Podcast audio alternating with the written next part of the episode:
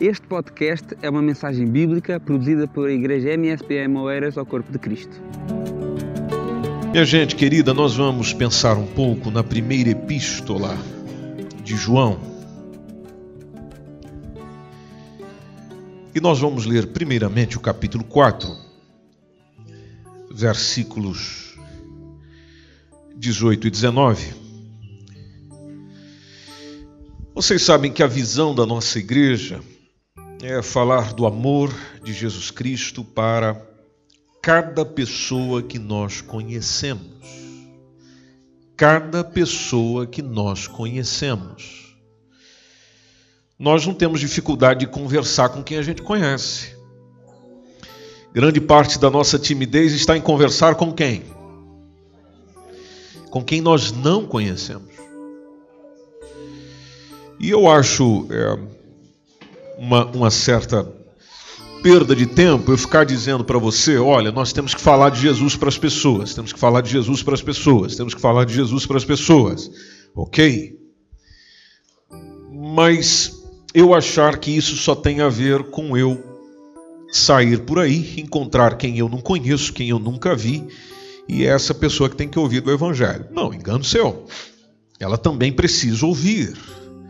Mas e quem eu conheço? E quem tem a minha amizade? E quem tem a minha convivência? Ah, então, por isso que já na visão da igreja, nós nem estamos colocando lá, e isso está até na nossa entrada ali no templo, pessoa que você não conhece. Não, falar do amor de Jesus Cristo para cada pessoa que conhecemos.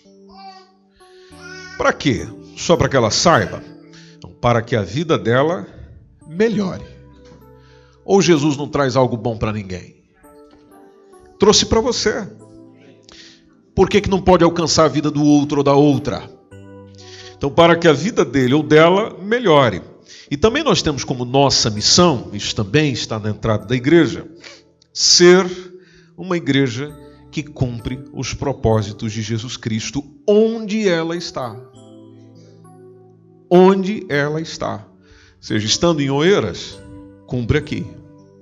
Aí você saiu e foi dar uma passeadinha lá no porto, cumpre lá. Aí você decidiu ir dar uma voltinha na Espanha, cumpre lá. Aí você quis ir para a praia nesse período, nesse lindo dia maravilhoso, quente, que a gente teve aí hoje, cumpre lá. Ou seja, onde você está, Jesus Cristo também está. Estamos nos entendendo? Também está. Está por quê? Porque eu sou um representante dele. Ou seja, somos embaixadores do reino dos céus. Somos embaixadores de Jesus. Então, ser uma igreja que cumpre os propósitos de Jesus Cristo onde ela está. Essa é a nossa missão. Quando nós olhamos para 1 João, capítulo 4, versículo 18 e 19, gostaria que um voluntário ou voluntária, por gentileza, estivesse em pé e lesse esse texto com aquela voz que está esperando o arrebatamento da igreja.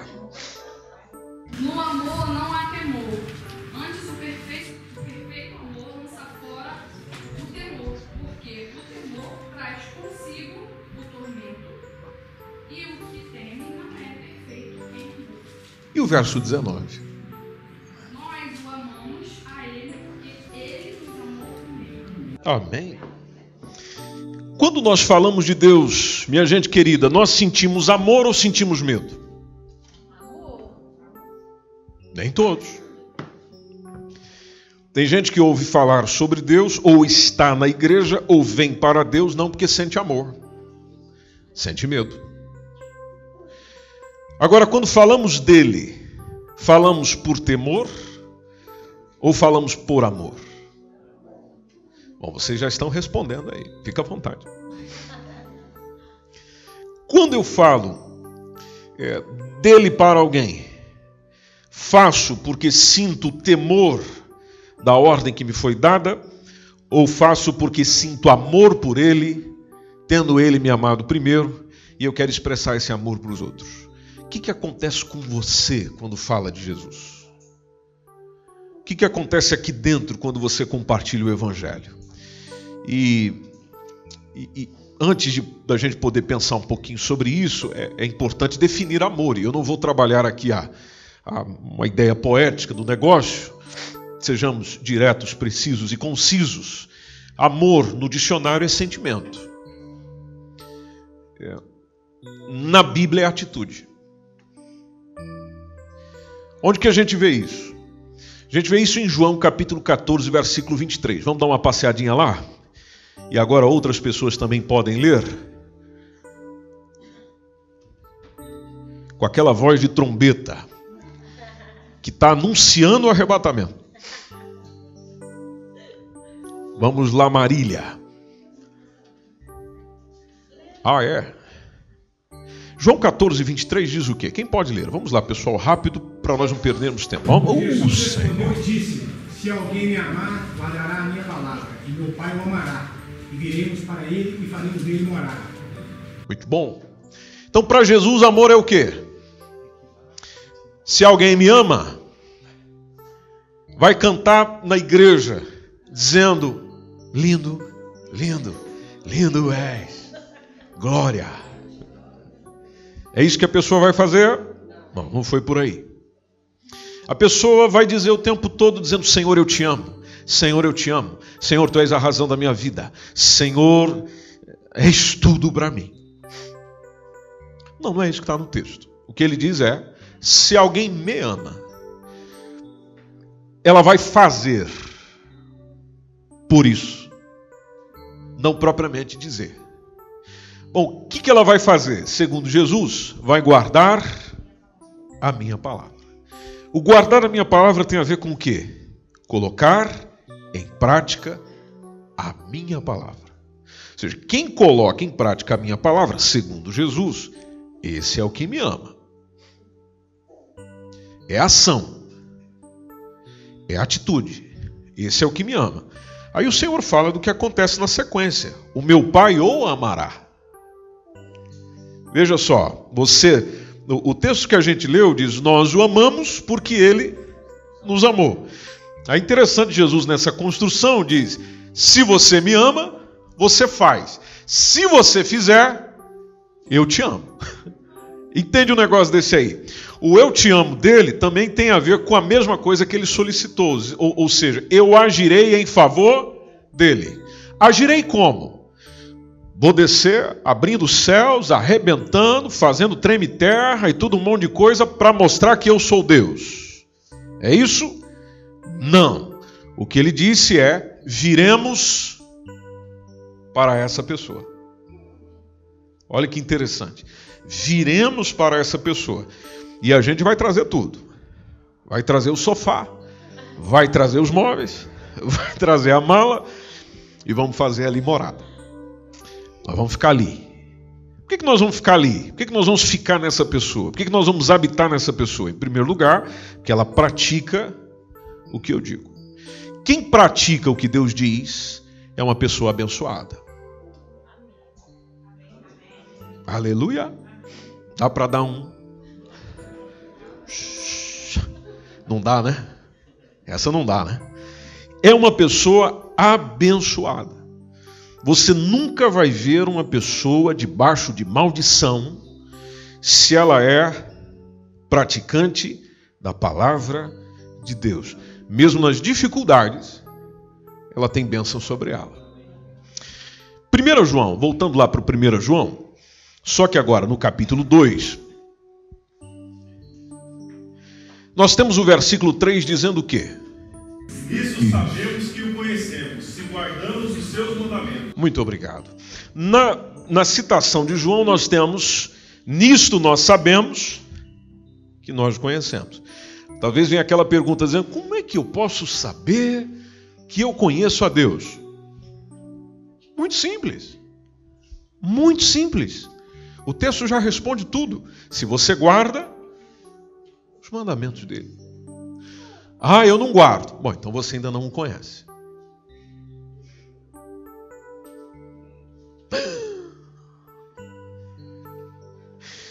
Ou eu estou tentando, pastor, estou tentando. Todo dia eu.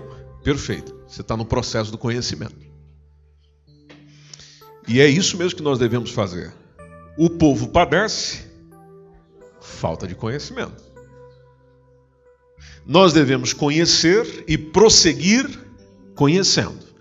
Aí você fica pensando, para conhecer o Senhor, ou alguns pensam, para conhecer o Senhor, meu irmão, você tem que passar 24 horas em oração. Você tem que reservar tantos dias da semana para o jejum. Fantástico. Isso realmente é importante. Agora, o que a palavra de Deus nos diz como conhecimento é se você ou eu, nós, guardamos os seus mandamentos. Veja o versículo 4. Quem pode ler para nós, por favor? Aquele que diz que eu conheço e não guarda os seus mandamentos é mentiroso. Hum. E nele não está a verdade. Hum. Essa eu estou até tomando uma água. Porque isso aqui a gente sente. Eu conheço o Senhor. Quantas vezes eu já ouvi isso no gabinete? Eu conheço, pastor. Mas aí ia falar um monte de coisa, mas eu conheço Deus e Deus me conhece. E teve gente que até falou língua estranha depois disso. E Deus me conhece. Eu conheço Deus, eu tenho intimidade com Deus. Bom, só faltou eu dizer para este irmão: não, você não conhece. Porque nesse ponto, nesse outro, nesse aqui, nesse tal, você não faz. Aliás, nós estamos aqui reunidos porque você não faz.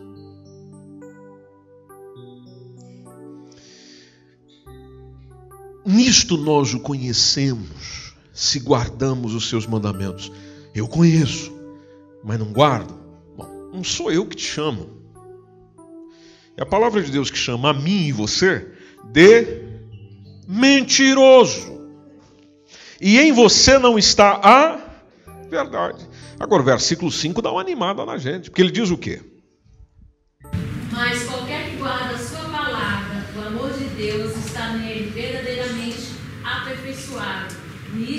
Nisto conhecemos que estamos nele. Olha que coisa linda, meus irmãos. Qualquer que guarda a sua palavra, qualquer, qualquer, qualquer, qualquer, qualquer, qualquer, que guarda a sua palavra. E eu estou batendo aqui na tecla qualquer, porque às vezes a gente entende por que tem gente fora da igreja que é mais obediente ao Senhor do que quem está dentro. Impactante isso aqui. Aí você fica pensando, mas onde é que será que está a diferença? Lá a pessoa nem vem, nem cultua, nem está aqui, e acontece isso, isso, isso. Pois é, mas ela obedece os princípios da palavra que você não obedece. Porque o que a palavra do Senhor diz é: qualquer que guardar os seus mandamentos, ou guarda a sua palavra, o amor de Deus está nele, e essa partezinha melhora a coisa, dizendo verdadeiramente aperfeiçoado, aperfeiçoado, aperfeiçoado. Ou seja, essa pessoa está aperfeiçoando o amor de Deus nela. E o texto ainda diz: Nisto conhecemos que estamos nele. Versículo 6. Aquele que diz que está nele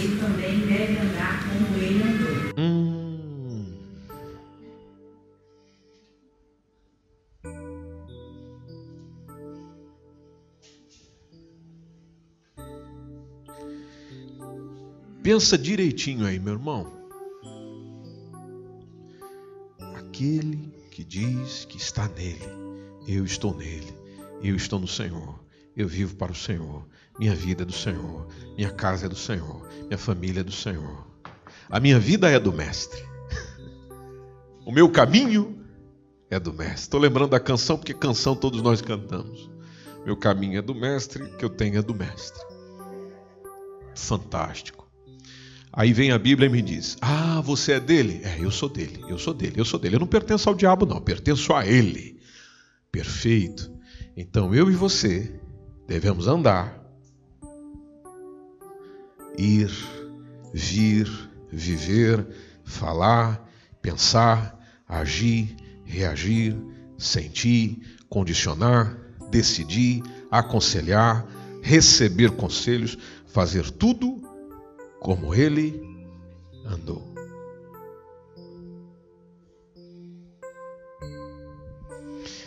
para dar aquele, aquele toquezinho bem light no irmão, na irmã do lado e dizer: Meu irmão, você está nele, você está nele, você está nele, você está nele. Você verdadeiramente está nele. Oh, aleluia. Veja o capítulo 3. Logo no versículo 1, o que é que diz o texto?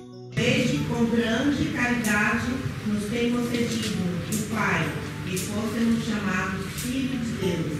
Por isso o mundo nos não conhece, porque não conhece a Ele. Bom, o mundo não vai com a nossa cara porque não conhece quem? A Deus. E como nós ouvimos aqui hoje no nosso culto da manhã, santidade é ir na contramão do mundo. Santidade é ir na contramão do mundo. Só anseia ser santo como ele é quem o vai conhecendo como conhecido eu sou por ele. Ou seja, quanto mais nós nos aproximamos de Deus, quanto mais perto chegamos do Senhor, mais vai havendo um desejo em nosso coração de ser filho. A característica principal de qualquer filho ou filha, já dito aqui muitas vezes, é ser semelhante ao Pai. Observe o versículo 10. Nisto são manifestos os filhos de Deus e os filhos do diabo. Qualquer que não pratica a justiça e não ama seu irmão, não é de Deus. Verso 11, Antônio, por favor. Porque esta é a mensagem que ouviste desde o princípio, que nos amemos uns aos outros. Muito obrigado. Esse texto é importante porque responde uma outra pergunta que nós temos, que talvez é: como é que eu conheço que uma pessoa, que eu posso olhar para alguém, que eu posso olhar para o Kleber, eu posso olhar para o Marcos, posso olhar para a Thaís ou qualquer outra pessoa e dizer: esse aí, esta aí, é um verdadeiro ou verdadeira filha de Deus, ou filho ou filha de Deus. Esse texto responde. Primeiro, voltando no 10. Filho de Deus, do outro lado tem filhos do diabo, que também existem. O filho de Deus, ou filho do diabo, como é conforme diz o texto, qualquer que não pratica a justiça. Em primeiro lugar, uma pessoa injusta. Segundo, não ama seu irmão. Bom, então essa gente não é de Deus. Por que, que não é de Deus? Por causa do texto que o Antônio leu com a gente. A mensagem que nós ouvimos desde o princípio, que vem de Deus, é que nós amemos uns aos outros. Amemos uns aos outros. Mas eu não gosto dele. Ame a ele. Mas eu não vou com a cara dela. Não tem problema. Fique sem ir com a cara. Mas ame-a. Mas eu não consigo. Bom, você não consegue, você precisa de tratamento espiritual. E não é o tratamento espiritual, com galinho de arruda. É de você entender a palavra do Senhor, trazer a palavra do Senhor para dentro de si, brigar com o seu sentimento, brigar com a sua forma de ser, brigar com as suas concepções, ou com aquilo que você tem como fundamento para as suas decisões, ou seja, precisa se confrontar e ser liberto no nome de Jesus. No nome de Jesus, para que tenhas condição de olhar para qualquer indivíduo, qualquer homem, qualquer mulher nesse mundo e dizer: em Jesus, em Deus, eu te amo. E por amar é que somos justos. Se você observar o versículo 14, o que, que diz o texto? Nós sabemos que passamos da morte para a vida, porque amamos os irmãos. Quem não ama a seu irmão permanece na morte. Verso 15. Qualquer que aborrece ao seu irmão é homicida. E vós sabeis que nenhum homicida tem permanente nele a vida eterna. Então lá estou eu fazendo missão, pregando o evangelho andando nos hospitais, indo e vindo, colocando a mão na cabeça dos doentes e fazendo um monte de coisa, cumprindo a ordem e o ide de Jesus. Aí vem a pergunta: será que verdadeiramente eu passei da morte para a vida? eu realmente tenho a vida eterna em mim? Qual que é o teste? Qual que é o, o ponto que eu posso olhar e dizer, hum, realmente chegou aqui? Ou dizer, não, não chegou aqui. Também é muito simples. Olhe para alguém, precisamente alguém que você não gosta, e avalie o seu amor por aquela pessoa. E aqui eu não falo do amor eros, que é o amor erótico, é aquele que você sente pelo seu cônjuge. Não, não tem nada a ver com esse. Estamos falando do amor HP. Ou seja, o amor de Deus. Aquele que ele derrama sobre nós de uma maneira maravilhosa. Eu sei que eu passo da morte para a vida porque eu amo. Amo. E, e o texto até é mais simples, dizendo ame o irmão. Porque Jesus fala dos inimigos, né? O João está centralizando ainda nos irmãos, dizendo: olha, mais fácil ainda. O irmão, a irmã, aquele que você chega e diz: Paz do Senhor, irmão, paz do Senhor, irmã. E aí aquela pessoa com aquela cara disfarçada para você e você sabe aqui dentro, e aquilo dói aqui dentro. E aí você perde o equilíbrio por causa daquilo e sai desorientado por causa daquilo. Pois é, isso está mostrando que ainda existe morte em você ou em mim. Morte para a vida está no nível de amor, irmãos. Quem não ama está na morte. Aborrece o seu irmão. A Bíblia chega a dizer que você ou eu somos assassinos. Assassinos. E o homicida tem lugar no reino de Deus? Tem nele a vida eterna? Não, não tem. Veja o 16. Porque o 16 nos diz como se conhece o amor. O que, que diz o texto?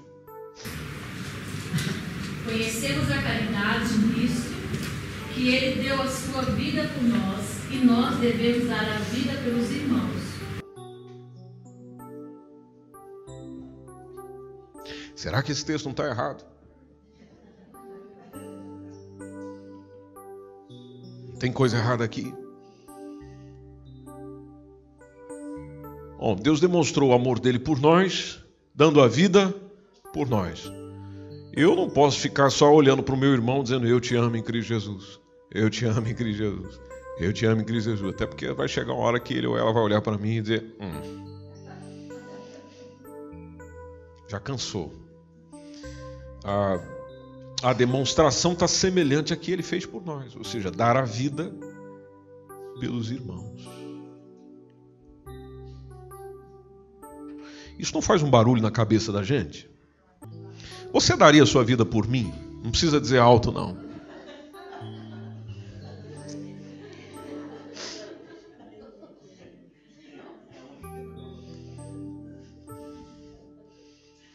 Porque eu sou teu irmão em Cristo, não é? Eu sou teu irmão em Cristo. Você daria sua vida por mim? Aí você fica pensando, mas não tem um jeito mais fácil de desenvolver esse negócio? Não, parece que tem. Veja o 17, o que que diz?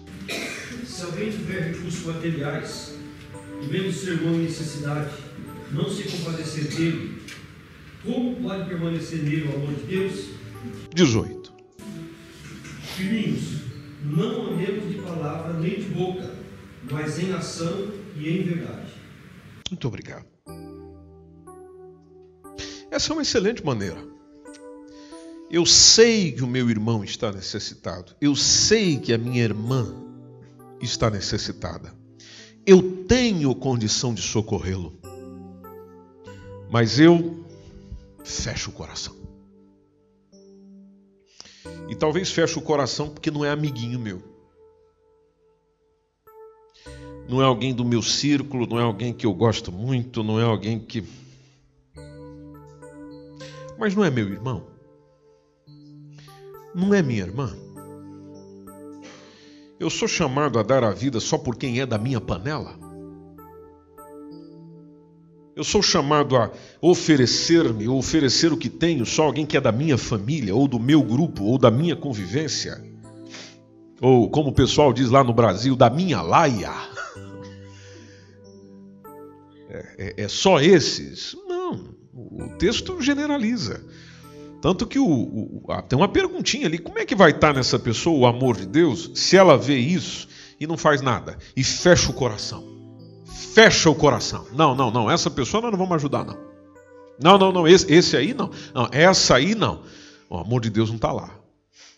E quantas vezes eu, você, fizemos isso? Veja quantos pecados eu e você já cometemos nesse sentido. Tanto que o versículo 18, ele está dizendo: Filhinhos, não vamos ficar amando de palavra. Vou, repetir o que eu disse. O que eu disse. Amando de palavra. Tem duas interpretações. Pegou aí? Aleluia. Levanta a mão e pega amando de palavra. Ou seja, só dizendo, essa é a primeira interpretação, e a segunda interpretação é amando de alguém. Ó, vou ajudar lá o, a, a fulana, porque mandar, mas por mim, irmão, eu não fazia não. É porque lá o líder, não sei do que, o pastor ligou para mim e diz: Olha, vai lá e ajuda o irmão. É, é, eu estou indo porque eu estou mandando, mas por mim, amando de palavra. Não fazemos isso, ou não façamos isso conforme diz o texto, nem de língua. Façamos por obra. E façamos em verdade. Tudo se torna simples no amor, meus irmãos e irmãs. Eu sei que é uma mensagem repetitiva, eu sei que é um negócio que você está ouvindo desde quando recebeu Jesus como seu único suficiente Salvador, mas é como eu ouvi é, de, de um pastor dias atrás, que uma irmã lá chegou para ele, ele pregou na igreja a, é, a, mensagem, muito animado, muito bem disposto. A irmãzinha chegou para ele e falou: O senhor já pregou essa mensagem aqui na igreja há 12 anos atrás. A resposta dele foi excelente. Primeiro, ele já fez algo fantástico. Você pregar uma mensagem depois de 12 anos na mesma igreja esse pastor é muito bom. Né? Então ele já fez algo fantástico, mas a irmãzinha chegou junto dele. Ele falou: Pois é, e vou pregar de novo enquanto for necessário, porque vocês continuam nos mesmos pecados de 12 anos atrás. Pronto, matou a irmã. Mas ele está certo. Por que nós estamos ouvindo isso de novo? Bom, estamos ouvindo isso novamente porque nós ainda não mudamos. Se você observar no versículo 23, mesmo capítulo, o que, que diz o texto? E o seu mandamento é este: que creiamos no nome de seu Filho Jesus Cristo e nos amemos uns aos outros, segundo o seu mandamento. Esse é o mandamento. Primeiro mandamento, creiamos no nome. Segundo mandamento, amar uns aos outros. Verso 24. E aquele que guarda os seus mandamentos nele está, e ele nele. E nisso conhecemos que está em nós, pelo Espírito que nos tem dado. Isso aqui é maravilhoso. Guardamos os mandamentos, estamos nele. E ele é em nós. E tem uma coisinha que ele nos dá ainda. Coisinha não. Está errado o que eu acabo de dizer. Volta aí. A pessoa importantíssima da Trindade. Que é o Espírito Santo que nos tem dado. Bom, o fruto do Espírito, ou seja, a consequência da presença do Espírito em mim, é apresentado em Gálatas 5 e 22. Se você observar logo no início da lista, diz que o fruto do Espírito é. Dois pontos. Amor. Já começou no amor. Ou seja, o Espírito Santo habita em mim, reside em mim e tal. Então, é, é, essa lista vai aparecer na vida de quem o Espírito Santo está. E a primeira e o primeiro ponto está justamente o amor. Então, indo lá para 1 João 4, vamos voltar para lá. Pode ver que a mensagem é tão repetitiva do apóstolo João que deve ecoar na nossa, na nossa semana ou na nossa vida essa semana inteirinha. E para toda a vida, quando no versículo 7 ele diz o quê? 1 João 4 e 7. Amados, amemos uns aos outros, porque a caridade é de Deus. E qualquer que ama e é nascido de Deus e conhece a Deus. 8. Aquele que não ama não conhece a Deus, porque Deus é caridade. 10. Isso é caridade. Não é mas em que Ele nos amou e enviou seu Filho para propiação pelos nossos pecados. 11. Amados, se Deus assim nos amou, também nós devemos amar uns aos outros. 12. Ninguém jamais viu a Deus se nós amamos uns aos outros. Deus está em nós. Essas duas últimas frases, Rose, repete mais uma vez. Se nós amamos.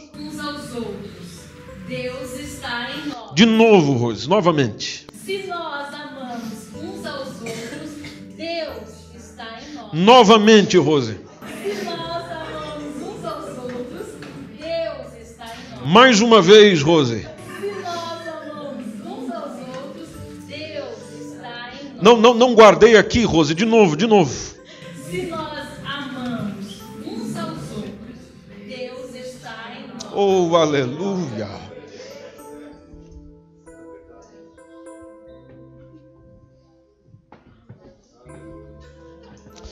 Oh, meus irmãos. A prova da presença de Deus em nós está no amor pelo outro. Não tem outra forma, outra maneira. É no amor pelo outro. E o texto diz que em nós é perfeito o quê? O seu amor, a sua caridade. Versículo 13, o que, que diz o texto?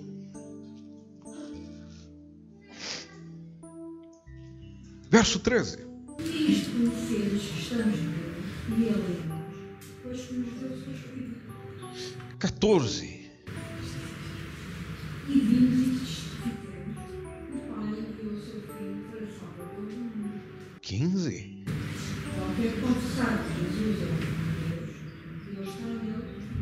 Veja que a importância da confissão. Às vezes você fica pensando, por que, que vocês ficam chamando para ir à frente, para receber Jesus? Por que, que eu tenho que ir aí se eu posso decidir aqui? Bom, porque na citação do texto é qualquer que confessar que Jesus é o Filho de Deus. Confissão denota publicidade. Ou seja, a publicação da minha decisão. Eu confesso, eu estou publicando. O estar à frente, ouvir à frente, ou levantar a mão, eu estou confessando a minha decisão, a minha afirmação de que Jesus é o Filho de Deus. Deus está nele, ele em Deus. Verso 16. E nós conhecemos e cremos no amor de Deus, no amor que Deus tem por nós. Deus é amor, e aquele que permanece no amor permanece em Deus e Deus nele. 17.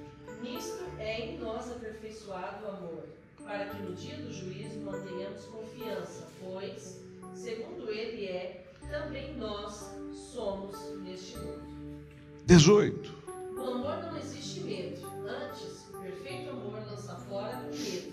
Ora, o medo produz tormento, logo, aquele que teme não é aperfeiçoado no amor. No amor não existe o que, igreja? No amor não existe o que, igreja? Ah, eu tenho medo de falar de Jesus. Cadê o amor? Ah, eu tenho medo de falar com aquela pessoa. Bom, então cadê o amor em seu coração por aquela pessoa? Por que esse medo? Ah, mas eu não sei o que dizer. Bom, cadê o amor pela palavra de Deus então? Que não está habitando aí dentro. Que a boca fala, o coração está cheio. Quer dizer, eu consigo falar do Benfica, inclusive, não sei se já é campeão, vai ser ainda, né? É, eu consigo falar da política, eu consigo falar dos desafios que nós temos na Europa, eu consigo falar de um monte de coisa. Só não consigo falar do Evangelho. Então eu já mostro que no meu coração o que habita é isso aí, não a palavra de Deus. No amor não existe Medo. Perfeito amor lança fora o quê? Medo. Lança fora o medo. Então, se eu amar mais, menos medo eu tenho. Medo me lembra juízo. Medo nos lembra juízo.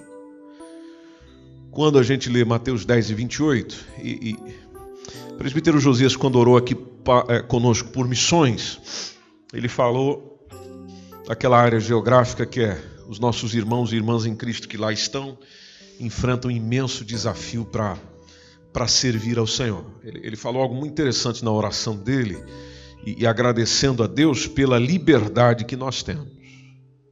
E realmente, nós temos uma liberdade maravilhosa.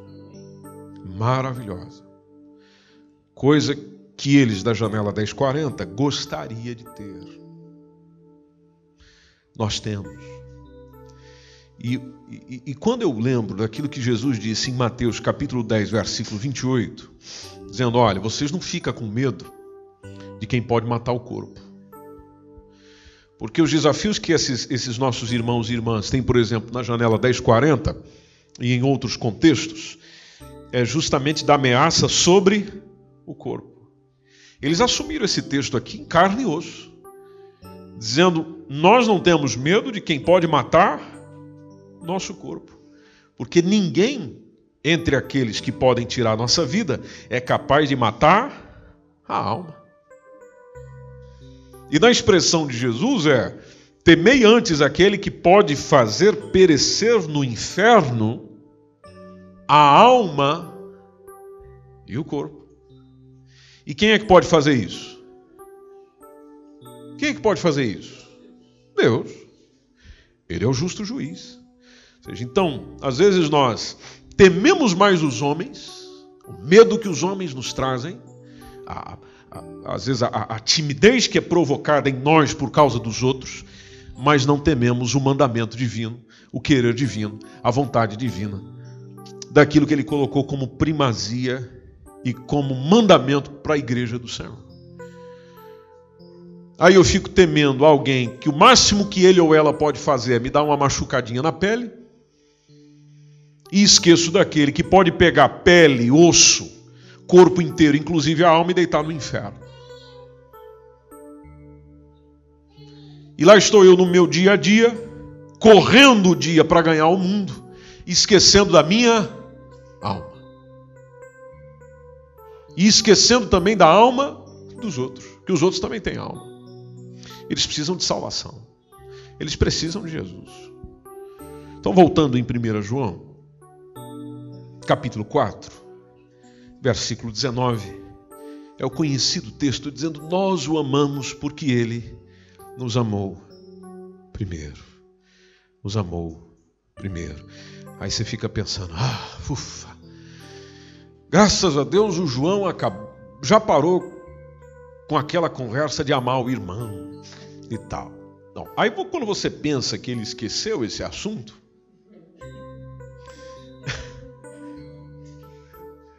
no versículo 20, diz o quê? Se alguém disser ama a Deus e odiar a seu irmão, é mentiroso. O que, que essa pessoa é, Jéssica? É mentiroso. Uhum.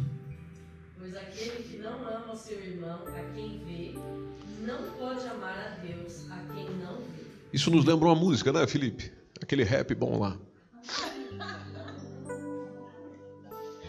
Quem não ama seu irmão, você está vendo. Ah, eu nem queria ver aquela pessoa. Graças a Deus que você está vendo. Mas eu amo a Deus. Aleluia. Ah, você vê a Deus? Não, eu não vejo, mas pela fé eu toco no meu Senhor. Tá, então toca aí no irmão. Não, não, não, no irmão não, mas no Senhor. Ah, meu irmão. Como diz alguém, vai plantar batata.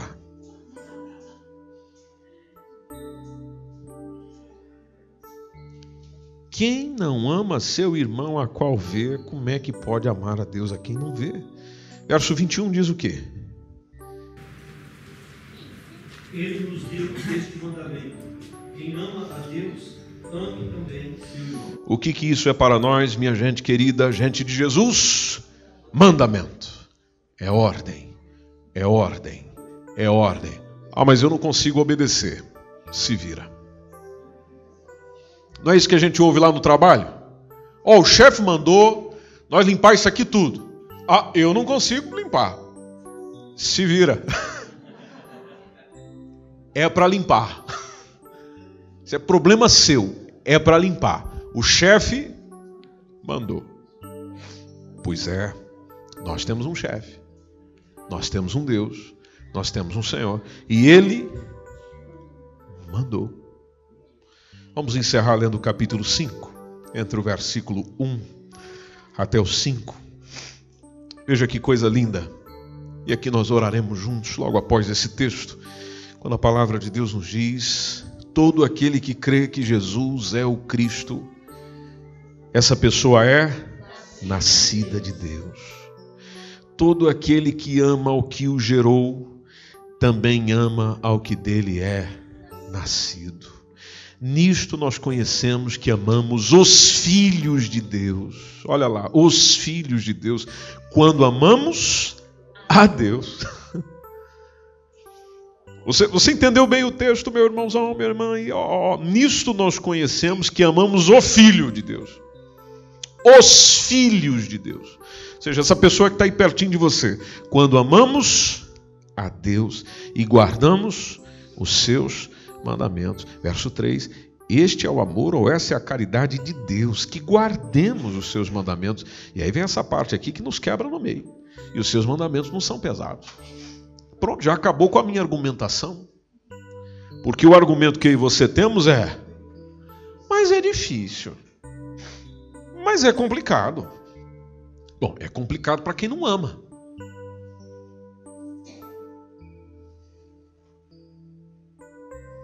Certo ou errado?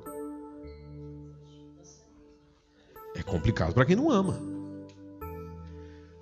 Porque a própria Bíblia diz que quem ama, o amor, tudo espera, tudo suporta, tudo sofre, tudo crê.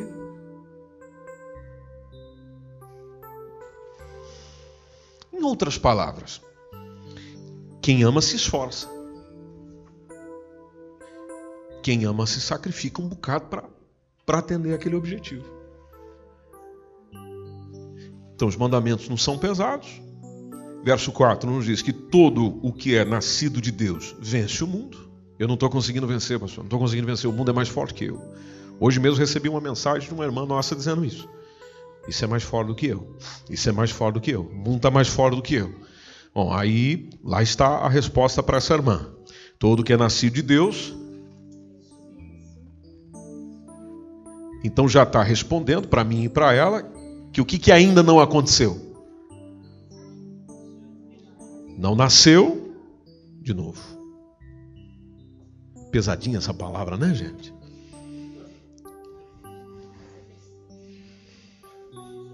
Se pesa para vocês ouvir, imagina o que pesa para mim dizer. Que se é a mesma coisa que chegar, abrir a porta da igreja e falar: sai de volta, entra de novo. Mas eu estou aqui há anos. Pois é, você está aqui há anos e ainda Jesus não entrou na sua vida. É pesado dizer isso. É complicado dizer isso. Mas a palavra de Deus confronta tanto a mim quanto a você. O que é nascido de Deus vence o mundo. Aí tem a vitória que vence o mundo. A nossa fé. Mas vocês já perceberam que a nossa fé anda cada vez mais enfraquecendo. Enfraquecendo. Ai, meu irmão, eu estou sem fé. Ora por mim porque eu estou. Ah, eu já perdi a fé. Eu já. Não tem mais graça, sabe? Eu já não consigo nem orar mais. Você já não ouviu isso de alguém? Mas eu já nem consigo nem orar, irmão. Se eu não consigo orar. Quer dizer que eu não tenho nada para dizer para ele. Se eu não tenho nada a dizer a Deus, quer dizer que a nossa relação já não anda bem. Porque a todas as pessoas que a gente tem uma relação muito íntima, muito próxima, agradável, boa, produtiva, legal, seja um amigo, seu cônjuge, alguém, alguém, que você tem algum tipo de relacionamento, você tem conversa. Você tem conversa. Tem ou não tem? Claro que tem. Principalmente as mulheres. É, nós homens ali chega um momento que a gente já fica meio olhando para o chão, olhando para a cara do outro, já, já não tem muito o que dizer, já falou tudo que podia dizer. É isso aí, é isso aí. Vai chover, né? Vai, vai chover. Ah, essa semana vai fazer calor terrível. Já não tem mais assunto. Né? Tem mais assunto, já, já foi acabando tudo. Mas entre elas aquilo vai, vai, vai, vai. E olha que muitas delas não se amam. Imagina se amasse, é verdade aquilo. Imagina se amasse. Mas quem você tem um relacionamento que vai bem, você tem conversa, você tem diálogo. É, quando nós não estamos bem, é que o diálogo. Bom, então a pessoa já perdeu a fé, já perdeu a comunhão com Deus. Aí eu te pergunto: vai vencer o quê? Vai vencer o quê? Ah, mas eu não consigo. Mas é claro que você não consegue, você já perdeu o que precisava. Você já perdeu a fé, você já perdeu a comunhão com Deus. E talvez, dependendo do caso de um ou outro, nem nasceu de novo. Nem nasceu em Deus ainda. Estou na igreja há anos, mas ainda não nasci de novo. Não tem como vencer. O que vence o mundo é o nascido de Deus. A vitória que vence o mundo é a nossa fé. Eu fortaleço a fé, segundo diz a palavra do Senhor, fazendo o quê? Hum, pela palavra de Deus. Nós precisamos ouvir palavra de Deus, gente. Nós precisamos ouvir palavra de Deus. Nós precisamos ouvir palavra de Deus. Nós precisamos ouvir palavra de Deus. Recentemente eu ouvi uma reclamação de uma pessoa que chegou num outro culto, numa outra congregação, e falou: Meu Deus, vocês deram uma hora e quarenta para a pessoa pregar.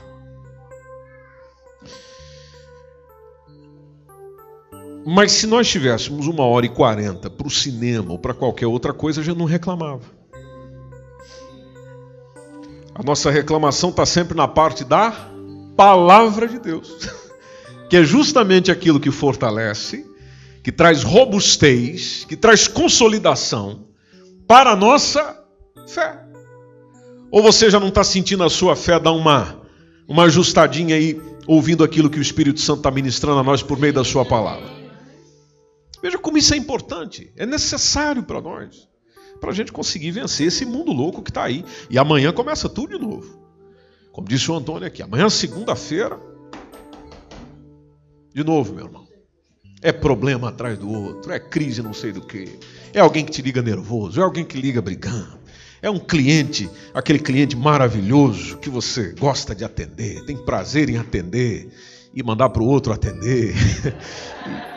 é, Amanhã isso começa de volta na sua vida. Aleluia. Como é que você vai vencer isso aí? Como é que eu vou vencer isso aí? Bom, nós precisamos manter a nossa fé robusta no Senhor. Robusta no Senhor. Porque a fé é muito importante para a gente enfrentar qualquer barreira. Vamos encerrar o versículo 5. Quem é que vence o mundo? Senão aquele que crê que Jesus é o Filho de Deus. Se a gente fosse falar só desse versículo 5 aqui, era um bom tempo. Porque esse versículo 5 dá uma excelente reflexão. Fica a dica aí para os nossos pregadores. Quem é que vence o mundo senão aquele que crê? Esse crer é muito importante. E crê em quem? Em Jesus. Que tem muita gente que tem fé na fé. Você já percebeu isso? Eu sou uma pessoa de fé. Bom, bom. fé em quem? Fé em quem? Porque, por exemplo, essa semana prestando serviço em Vila Franca, as pessoas que eu mais cruzei na rua, o pessoal lá com coletinho amarelo, esqueminha na mão, e ó, estão indo para onde? Para onde? Fátima. Inclusive amanhã tem as celebrações lá. Tem que estar orando. E, e, e, e alguns quilômetros daqui lá, né? Onde eu estava, por exemplo, em Vila Franca, uns bons quilômetros até lá. Ou essa pessoa tem fé ou não tem? Tem fé. Não, porque você fazer tudo isso sem ter fé na, na, na Fátima, não, não dá certo. É preciso ter fé. Mas a fé está bem situada? Não. É aquela frase que nós estamos ouvindo, né? Existe alguma coisa errada aí que não está certo. Então, a fé dela, ela tem fé. Tanto que faz o que faz por causa da fé que tem. É, mas a fé está num ponto errado. Então, tem gente que tem fé na fé, ou em objeto que não seja Deus. Por isso que esse texto é importante. Quem é que vence o mundo? Senão aquele que crê. Tem fé, tem crença, tem exercício, tem vivência de que Jesus é o Filho de Deus. Veja que é até uma pergunta. Encerramos com 12. Quem tem o Filho tem a vida. Ou seja, quem tem Cristo tem a vida. A notícia no versículo também diz que quem não tem um filho não tem vida. Que vida? A vida eterna. A vida eterna. Então veja, meus irmãos e irmãs, há muito trabalho a ser feito na nossa nação, no nosso continente europeu. Há muitas pessoas para ouvir sobre a verdadeira fé, verdadeiro Senhor, a verdadeira vida cristã. O que é verdadeiramente conhecer a Deus? O que é verdadeiramente ter Deus? Inclusive, isso aqui precisa caminhar dentro da igreja. Porque às vezes em quem se diz povo de Deus não ama, como esse texto diz. Então o que nós temos pela frente? Muito serviço. Tanto em mim mesmo, quanto você, pelo agir do Espírito Santo em cada um de nós. Esse foi mais um podcast, uma mensagem bíblica produzida pelo MSBN Oeiras. Siga-nos nas nossas redes sociais, Facebook e Instagram. Subscreva o podcast Igreja MSBN e também o nosso canal no YouTube. E ainda saiba mais em msbnportugal.com.